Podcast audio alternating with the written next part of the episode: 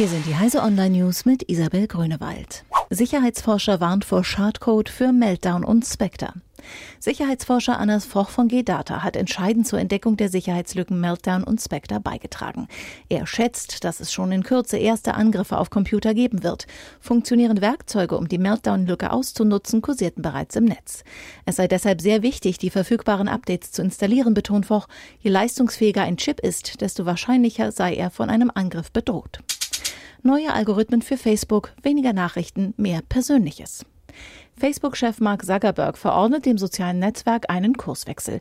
Die Algorithmen sollen seinen Nutzern künftig vor allem persönliche Mitteilungen von Freunden und Familie vorsetzen. Auch Livestreams etwa von Sportereignissen bekommen Raum. Das geht jedoch zulasten öffentlicher Inhalte, also auch Beiträgen von Medien wie Heise Online. Ziel soll sein, das Wohlbefinden der Facebook-User zu stärken. Sie sollen sich weniger einsam fühlen.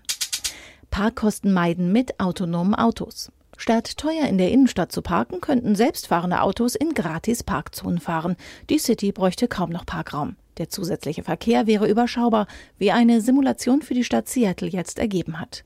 Für den Fahrzeugbesitzer würde sich der Aufwand rechnen, sagt Umweltingenieur Corey Harper von der Carnegie Mellon Universität im Gespräch mit Heise Online.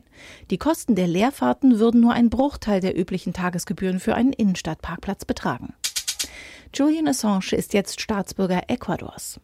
Seit mehr als fünf Jahren lebt Julian Assange in der ecuadorianischen Botschaft in London. Nun hat ihm das Land die Staatsbürgerschaft zuerkannt.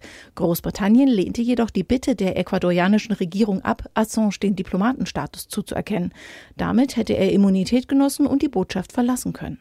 Assange fürchtet nach Verlassen der Botschaft festgenommen und an die USA ausgeliefert zu werden. Diese und alle weiteren aktuellen Nachrichten finden Sie auf heise.de.